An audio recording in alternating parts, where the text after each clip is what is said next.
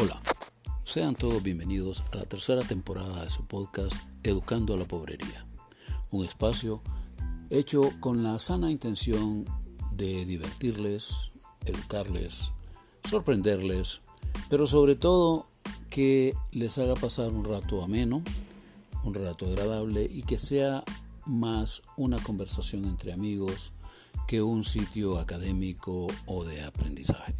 Espero que lo disfruten, espero también sus comentarios, sus críticas. Eh, todo eso me ayudará a seguir creciendo y pues obviamente me ayudará a ir mejorando poco a poco la calidad de este podcast. Así que disfruten el episodio de hoy, espero que sea de su agrado y empezamos.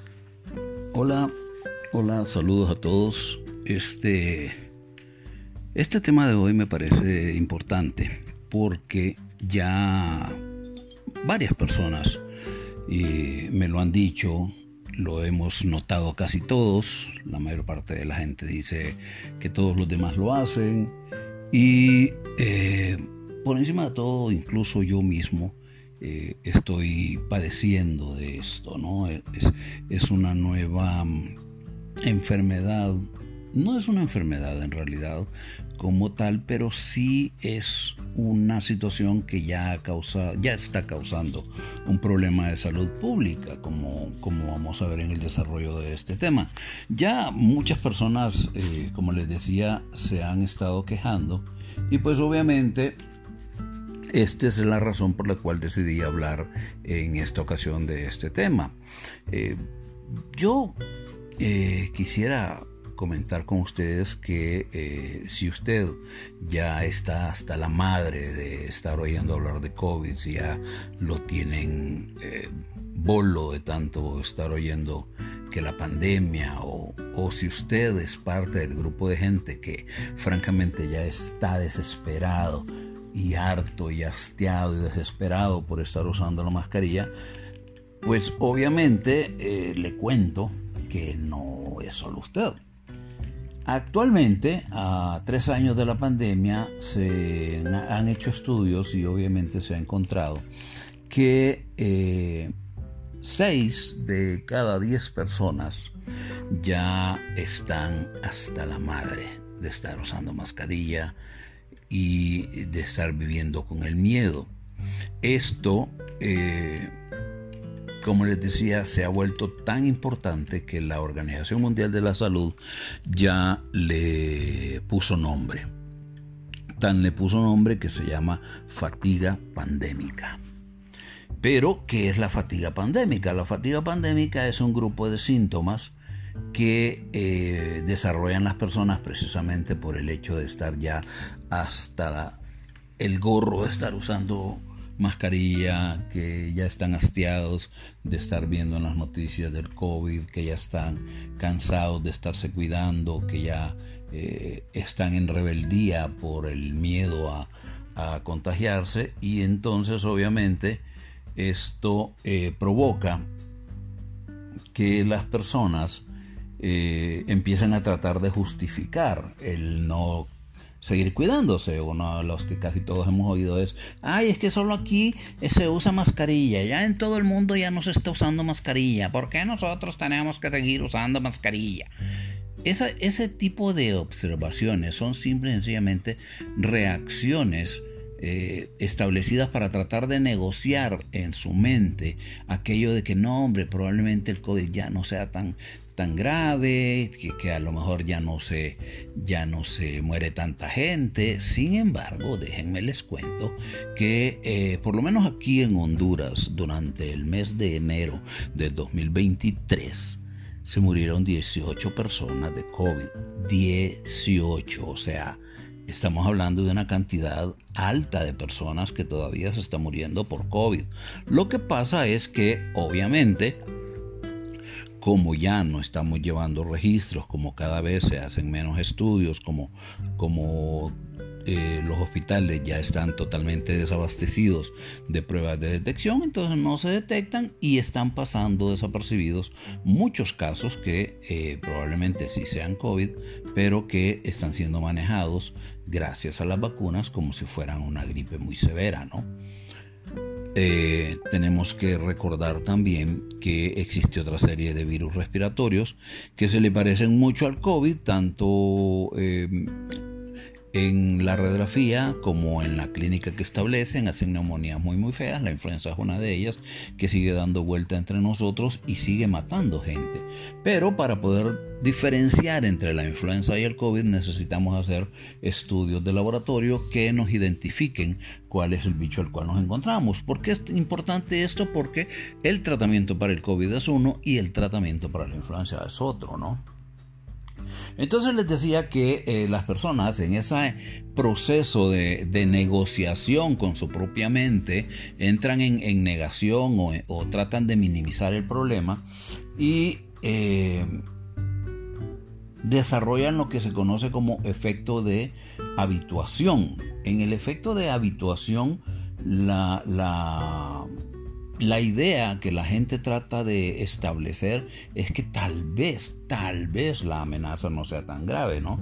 Y entonces simple y sencillamente relajan los cuidados que, deberían tener y ya sabemos que si relajas los cuidados, que si ya dejas de usar mascarilla eh, en aglomeraciones, ya sabemos que si ya sales a la calle respirando libremente, si ya te vas al cine, a discotecas, a restaurantes, eh, sin usar tu mascarilla, pues obviamente incrementa la posibilidad de contagiarse, ¿no? Además de eso, tenemos que recordar que el COVID nos ha cobrado una altísima tasa eh, de enfermedades mentales. Muchas personas, muchas personas eh, han desarrollado ansiedad, han desarrollado depresión, han desarrollado ideas suicidas por el simple hecho de tener que convivir ya durante tres años con esta enfermedad, ¿no? Por el hecho de, no ver todavía la luz al final del túnel. Entonces, esos problemas eh, mentales que se nos han ido incrementando eh, en un país donde ya de por sí todos vivimos con algún alto nivel de ansiedad y miedo, pues obviamente se está convirtiendo en una crisis de salud pública, ¿no? Entonces, ¿qué pasa si usted tiene alguno de esos síntomas o eh, si definitivamente se despierta eh, agotado o si lo desespera leer, ver o oír noticias de COVID? Entonces, lo primero que tiene que entender es que esto es hasta cierto grado normal la mayor parte de las personas ya estamos hasta la madre de todo esto. Que la fatiga pandémica es una reacción natural que se produce, se produce después de un tiempo prolongado de limitaciones en la movilización, no poder salir con los amigos, no poder tener eh, la vida a la que estábamos habituados, el, no poder irse de paseo, tener miedo de enfermarse y perder la chamba, o miedo a enfermarse eh, a contagiarse y a enfermarse, que si ustedes se acuerdan, no es lo mismo contagio que enfermedad. Eso lo tenemos que tener bien claro y ya lo he explicado antes. Eh, y todos esos miedos relacionados con que si yo me enfermo y enfermo a mi papá, o si yo me contagio y enfermo a mis hijos, eh, es, ese tipo de miedos obviamente causan presión emocional y causan ansiedad que es totalmente aceptable y normal hasta cierto punto. Pero, ¿cuál es el límite? ¿Dónde podemos nosotros establecer un límite para poder decir, hey, esto ya no es normal? Bueno, esto empieza a dejar de ser normal cuando empiezan a afectar nuestro funcionamiento cotidiano. Esto tanto para nosotros como para los que están con nosotros o para nuestros amigos. Si ustedes miran que una persona se cuida, ok, está bien, qué bueno que se cuide, me parece excelente, pero cuando ya ese cuidado es excesivo, es enfermizo, es exagerado, ahí, ojo, porque ahí ya hay un problema agregado. Eh, que nos cueste despertarnos, por ejemplo, pero no por andar de farra, sino porque simple y sencillamente ya eh, nos despertamos cansados, sentimos que no estamos descansando eh, lo suficiente, que a pesar de haber dormido ocho horas, nos despertamos sintiéndonos agotados, o cuando se afecta nuestra capacidad de trabajo. Ya la gente trabaja de mala gana, eh, trabaja mucho más lento, le estorban sus compañeros, ya no disfruta eh, interactuar con el resto de las personas, se mantiene aparte, no lo soporta, les critica cuando ven que ellos tienen eh, acciones o actitudes eh, irresponsables y no se cuidan. ese, es otro punto en el cual también pueden estar centrando en una situación patológica, ¿no? cuando se altera el nivel de concentración, o cuando dificultan las relaciones con nuestro entorno. Eh, aquella gente, por ejemplo, que ya no puede ir a un supermercado por el mismo temor a, enfermarse o que no pueda entrar en una tienda por el mismo temor a enfermarse y que anden como, más irritables, que se enfadan con facilidad, tienen reacción explosiva, la respuesta a, las situaciones es exagerada a como debería ser usualmente, ¿no?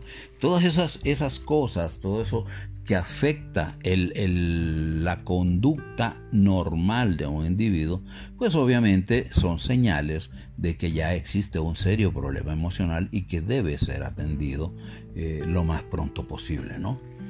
Pero mientras eso ocurre, y entonces, ¿qué, ¿qué hacemos? Pues, o sea, cómo podemos manejar nosotros esa fatiga pandémica y mantenerla dentro de los niveles aceptados para eh, este tipo de situaciones. Bueno, aquí lo primero que nosotros tenemos que tener bien en claro es que esto eh, es una enfermedad que ah, ya se quedó con nosotros, ¿no? Eh, es mentira y cualquiera que le diga lo contrario es simplemente un profeta del demonio. Eh, es mentira que el COVID va a desaparecer. El COVID no va a desaparecer. El COVID va a seguir existiendo, va a seguir circulando entre nosotros y va a seguir enfermando gente, va a seguir matando gente. ¿Cuál es la idea? La idea es que ya no lo haga ni tan seguido ni tan intensamente como lo ha estado haciendo en estos últimos dos años, ¿no? Eh, tenemos que tener claro que no es que eh, un día nos vamos a despertar y, ya no va a haber COVID y, y, todos nos vamos a abrazar y vamos a ser felices y vamos a salir a bailar a las calles. No, eso no va a pasar. La desaparición no va a ocurrir. Y lo que va a pasar es que poco a poco, como ya lo estamos viendo, va a ir bajando la incidencia de la enfermedad. Si ustedes se fijan, ya es muy poco lo que se informa acerca del COVID ya es muy poco lo que, lo que sabemos de cómo están los hospitales con respecto a los pacientes con COVID, ya es muy poco lo que los medios están cubriendo porque ya no es noticia. Ya no es noticia porque ya pasó la parte del miedo. Ya la gente ya no tiene miedo, lo cual no es malo.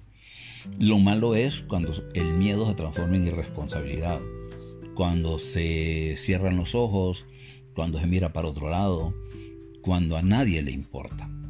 Eso es lo malo.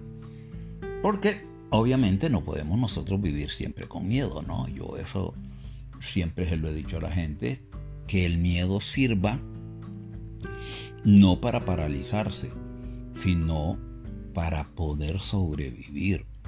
Es decir, yo tengo miedo de enfermarme, me voy a cuidar, ¿sí? Voy a ser sensato, voy a usar el sentido común.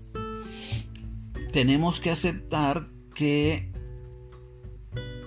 los cambios de humor, las emociones negativas, esa ansiedad que andan las personas, es normal, es normal. No todo el mundo puede andar contento en este país con el vergueo de país que tenemos, ¿no?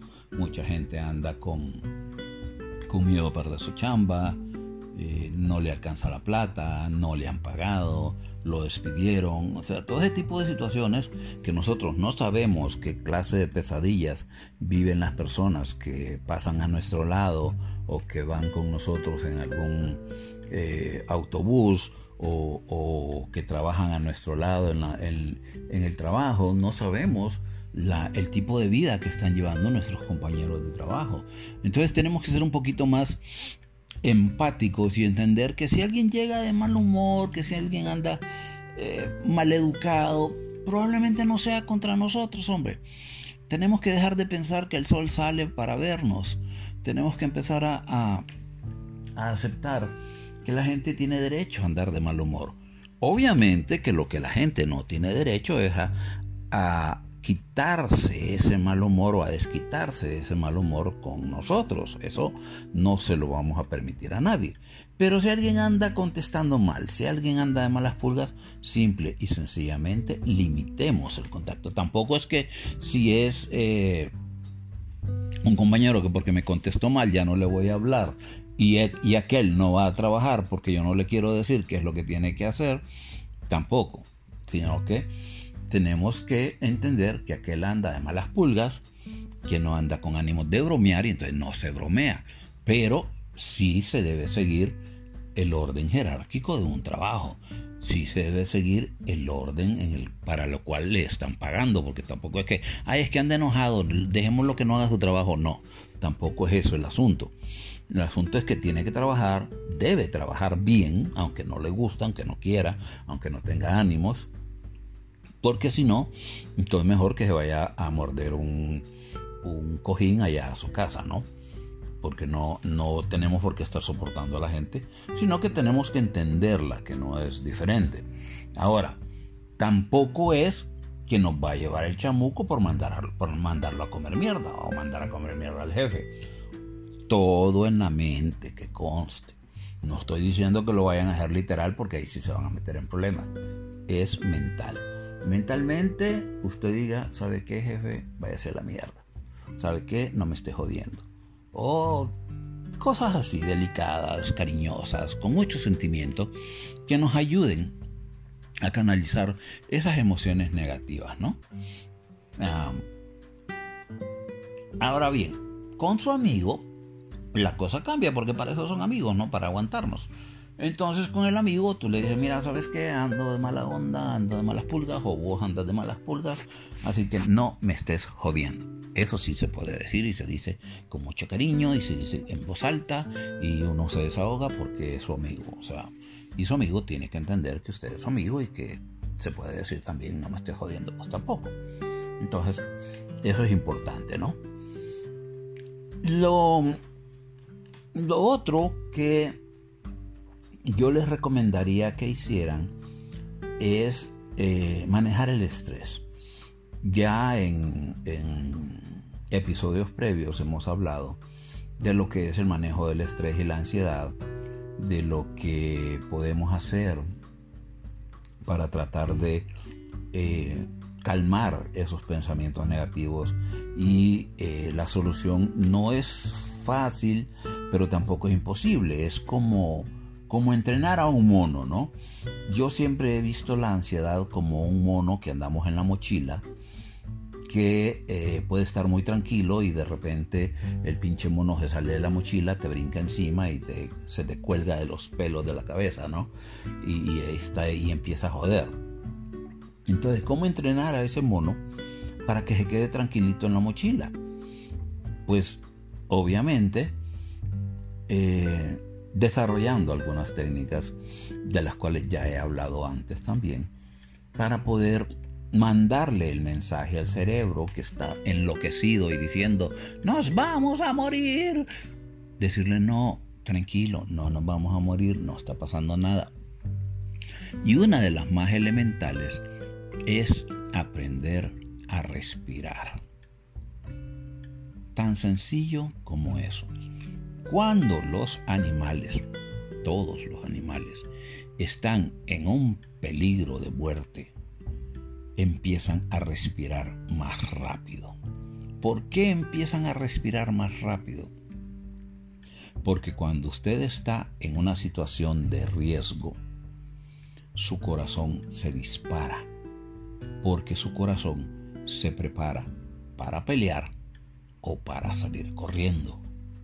Entonces, como su corazón se dispara, su sangre empieza a pasar más rápido por los pulmones y no se oxigena de forma adecuada, quedándose la sangre sin oxígeno.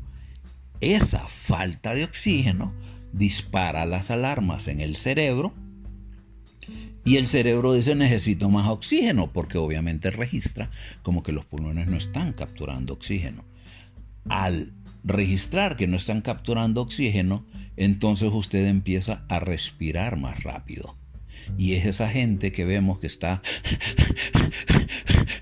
respirando sumamente rápido por la misma ansiedad. Entonces, ¿qué es lo primero que se tiene que hacer? Empezar a controlar la respiración. Y tenemos que empezar a controlar la, la respiración respirando despacio. Tenemos que inhalar profundamente tres veces y en eso aguantar la respiración y esperar contar hasta 10 aguantando la respiración y luego exhalar lentamente, que es lo más importante.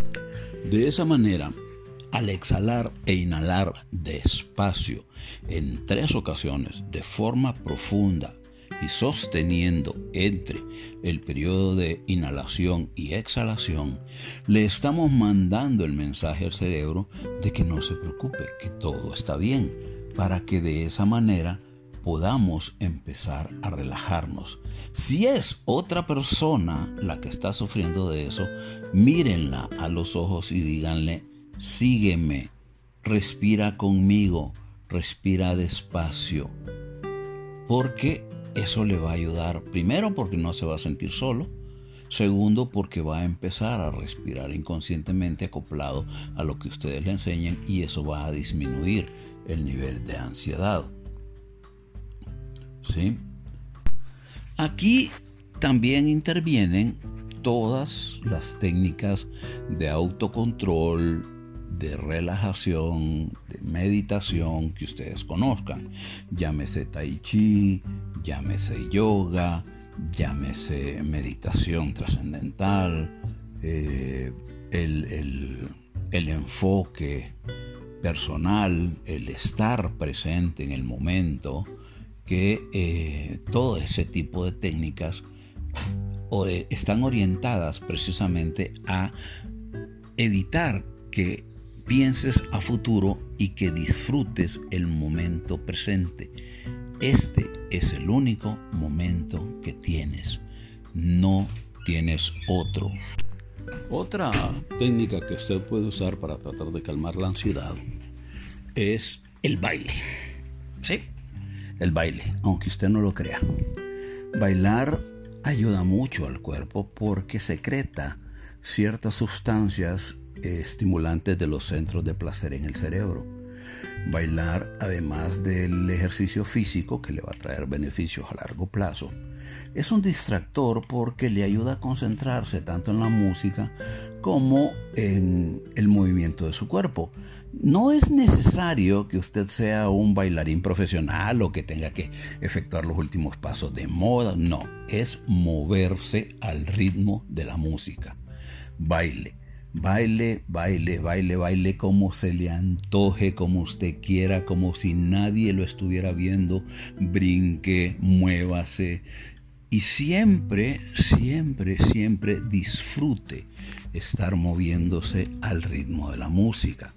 Aunque parezca chimpancé con epilepsia, no importa. No importa si está haciendo movimientos extraños. De todas maneras, ahora con ese perreo ya lo que ya usted se mueva, créame que va a parecer pasito de moda del perreo. Entonces no hay ninguna objeción para que usted baile. Baile, baile, baile, baile. ¿Cuánto tiempo? Mínimo 15 minutos. 15 minutos que usted va a bailar, va a sudar, va a aumentar la frecuencia de, de, su corazón, le va a servir para mejorar su estado físico y al mismo tiempo le va a ayudar para controlar su ansiedad. Así que baile, baile, baile, baile. Definitivamente el baile es una de las cosas que más recomiendo para eh, el manejo de la ansiedad. No es malo, no es malo disfrutar del ocio. Busque una actividad que a usted le guste, que a usted lo distraiga. De jardinería, puede bañar a sus perros, puede salir a caminar con sus perros, puede platicar con los amigos, puede jugar videojuegos, verse una película, ver una serie, algo que lo, que lo distraiga de su rutina habitual, algo que lo, que lo saque de ese mundo en que está usted metido y que le haga darse cuenta que no todo en la vida es trabajo, que no todo en la vida es COVID, que no todo en la vida es miedo. Algo que le abra eh, los ojos y le haga ver que ya inventaron el cine, que ya inventaron eh, los eh, canales de streaming en la televisión para que usted pueda ver las películas a como usted le guste, a la velocidad que usted le guste, que los libros todavía siguen existiendo. Leer es una de las actividades que a mí más me gustan porque lo abstraen, lo, lo, distraen mucho. Obviamente usted no se va a leer algo que a usted no le guste o tampoco se va a leer algo relacionado con su trabajo o tampoco se va a leer algo muy científico porque hay de todo, ¿no? Eh, tiene que ser una lectura alegre, sencilla, una lectura que lo capture, una lectura que le interese, una lectura que lo haga sonreír por lo menos para eh, que pueda usted canalizar esa, esa ansiedad ¿no? que, está manejando. hablar con los amigos eh, me refiero a conversar con otra persona porque mucha gente habla con sus mascotas y está bien, está bien hablar con los perros, está bien hablar con su gato, hablar con su tortuga, porque eso le ayuda a expresar en voz alta todos sus miedos y sus ansiedades. No es malo, pueden hacerlo, pero en ocasiones sirve hablar con alguien. Si ustedes sienten que definitivamente ya no pueden, busquen ayuda. Y no les estoy hablando de ir a un psiquiatra, no les estoy hablando de ir a un psicólogo, no. En su iglesia más cercana existe una persona llamada pastor, llamada sacerdote, eh, llamado imán o llamado rabino, como ustedes le quieran llamar, dependiendo de la religión que ustedes profesen, pero que están, están entrenados precisamente para eso. El, entre nosotros los católicos, el ritual de la confesión tiene esa particularidad que nosotros vamos y nos desahogamos y vaciamos toda esa maleta de piedras que andamos en la espalda para eh, de esa manera poder sentirnos más tranquilos, más livianos, más renovados a través del sacramento de la confesión.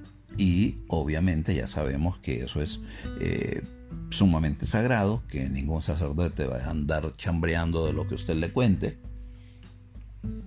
Y eso pues obviamente le agrega un plus ¿no? Eh, al, al hecho de poder confiar en alguien en caso de que usted no quiera ir donde un psiquiatra, que no quiera ir donde un psicólogo, vaya donde su sacerdote y hable con él. Va.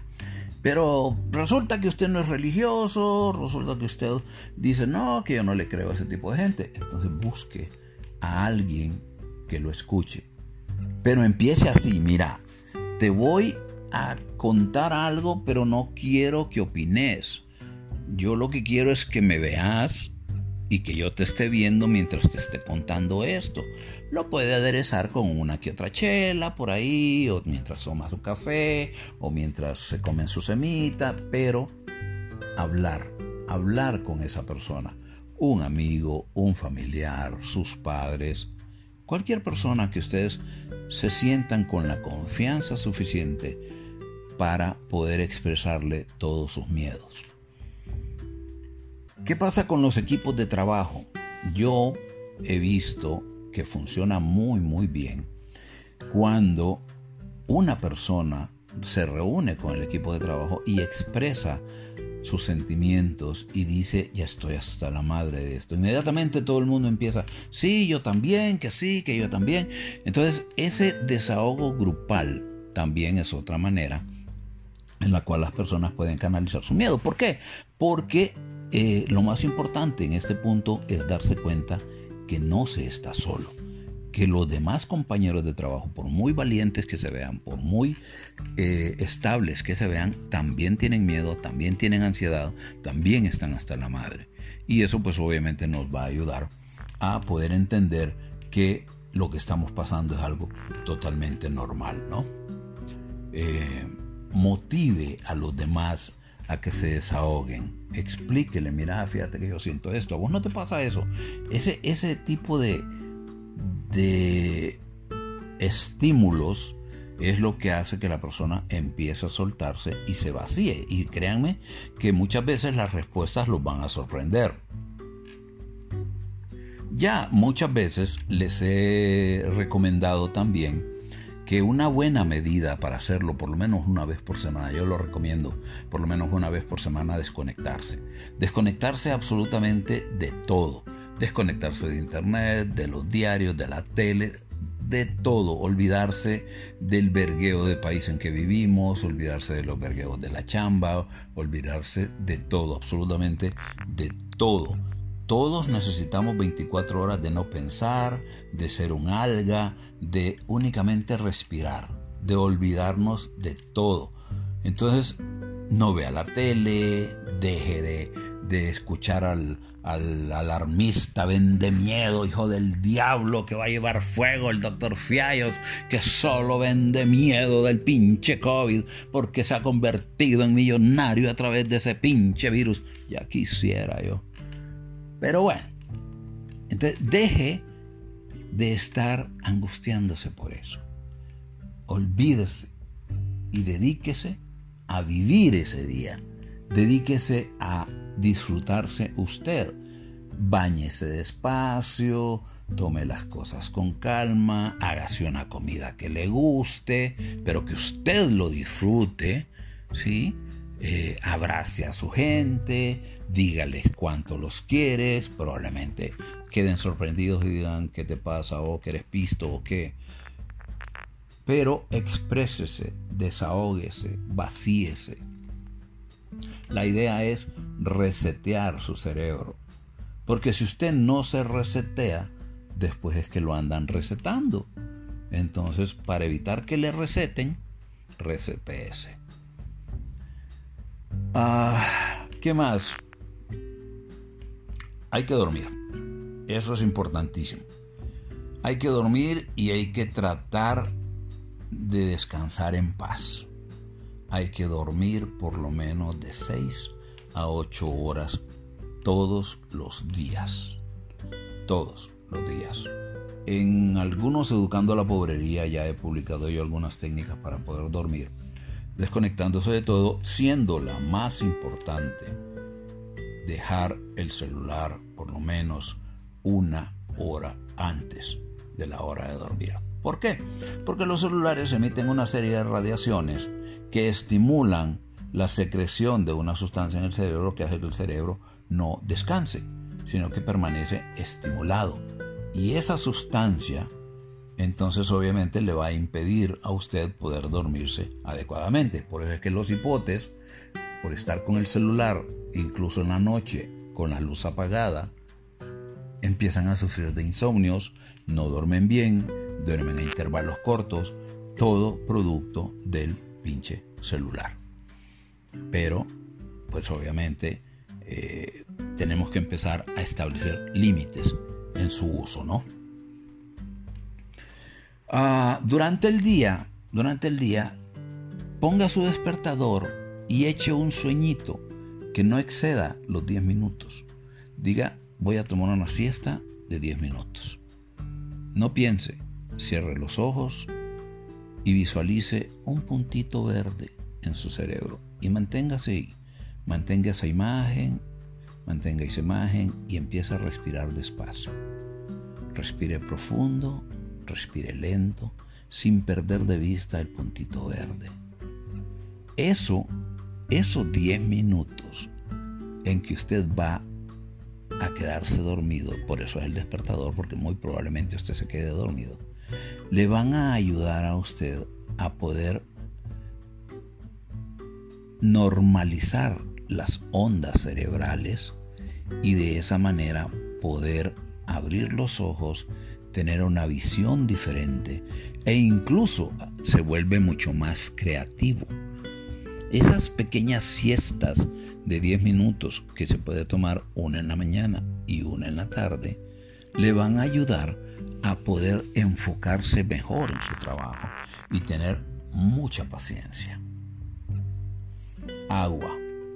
Beba muchísima, muchísima, muchísima agua. Pero agua, no café, no coca. Agua. ¿Por qué? Porque al beber agua se mantiene bien hidratado. Al mantenerse bien hidratado tiene un buen flujo de sangre porque la sangre es primordialmente agua. Y al mantenerse con buen flujo de sangre, pues obviamente va a poder oxigenarse mejor. Evite comer cosas muy pesadas en la noche, porque eso le va a alterar el sueño. Rece. La oración. La oración es una cosa espectacular. Yo no sé si usted que me estoy oyendo sea creyente o no sea creyente, pero déjeme le cuento que la oración es simplemente la repetición de un mantra. Un mantra es todo aquel proceso, todo aquel proceso que estimula las ondas cerebrales de tal manera que las sincroniza, volviéndolas más fluctuantes, más simétricas y más sincronizadas, para de esa manera disminuir, disminuir la descarga eléctrica que está teniendo ese cerebro que está pensando de forma acelerada para de esa manera disminuir la velocidad cerebral. Para eso sirve la oración, ya sea repetir Padre nuestro que estás en el cielo una y otra y otra y otra vez, o Dios te salve María, llena eres de gracia, el Señor es contigo, o cualquier otro mantra que usted quiera, el Om que usan en muchísimas, muchísimas religiones, o el, el, el eh, Allah, Allahu Akbar, que usan los, los musulmanes, o Shalom, o Salam Aleikum, cualquiera de los, de los mantras que ustedes quieran, elijan uno, elijan uno y repítanlo en su mente. Repítanlo una y otra y otra y otra vez. Entonces, ¿no crea usted que, que el hecho de que la gente ore o que la gente rece es que son ignorantes, fanáticos religiosos? No. Lo que pasa es que esa gente, la oración les ayuda a calmar su cerebro. Obviamente, que eh, muchos de nosotros eh, rezamos, pero también rezamos con un factor de fe, ¿no? Pero eso ya es una cosa personal, eso ya es cuestión de creencias, eso ya es una cosa de... de, de eh, diría yo, tradición o educación familiar, ¿no? Que uno ha crecido en la fe, que le han enseñado a rezar, que uno tiene fe, que uno cree, y la oración le ayuda en eso. Pero también, como les explico, es una manera en la cual pueden eh, establecer un freno cerebral para que eh, nuevamente ustedes logren establecer un estado en su metabolismo que sea de relajación y les puede ayudar, ¿no? Bueno, hoy sí hablé galón un montón, espero no haberlos aburrido, espero que hayan logrado llegar hasta aquí. Les agradezco muchísimo si llegaron hasta aquí. Eh, solo me queda decirles que yo espero que con todo esto que les he contado, pues obviamente podamos mantener más tiempo al mono en la mochila, ¿no?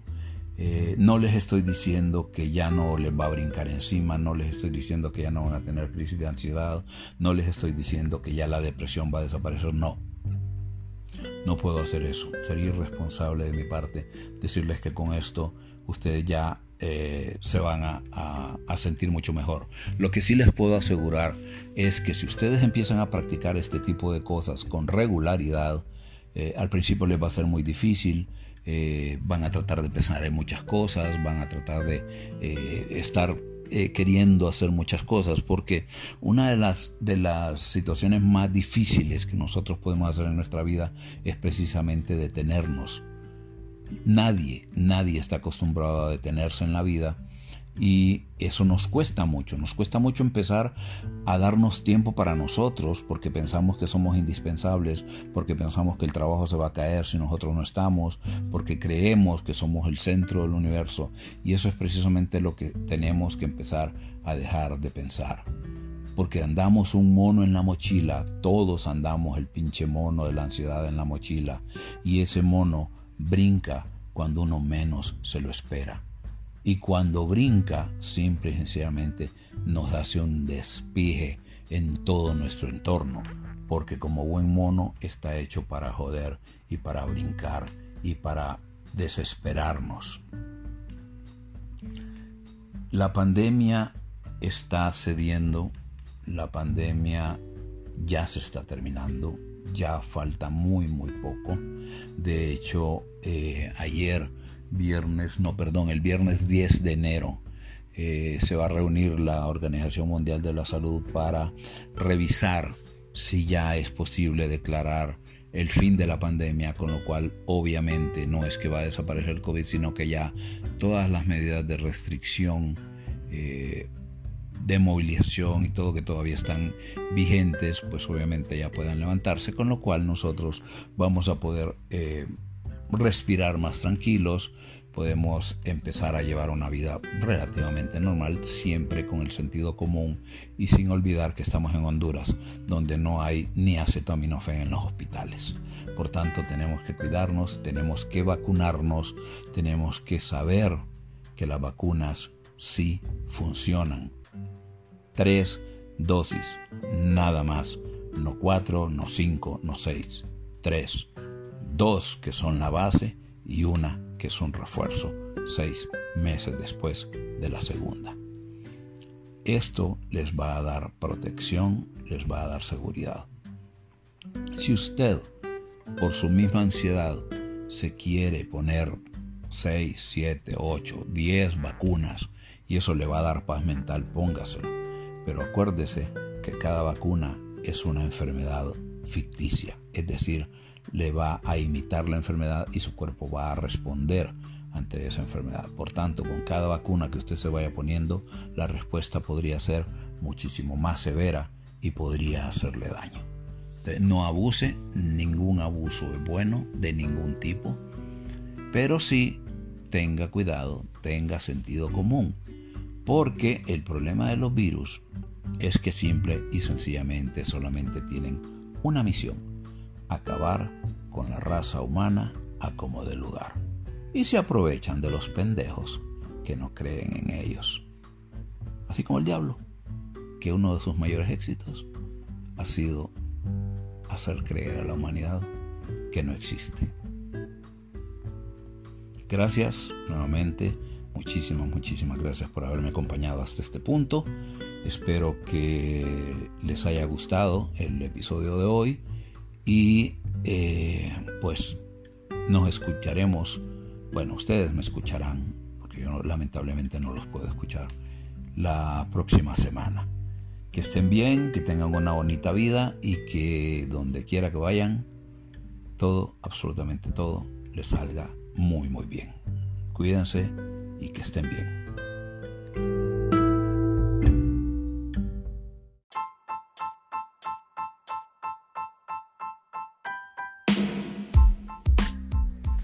Hasta aquí el episodio de hoy. Espero que haya sido de su agrado. Espero que les haya mantenido por lo menos entretenido y que no que no les haya aburrido de tal manera que puedan escuchar mi despedida, porque si no, entonces ya estaría hablando como loro loco, totalmente solo.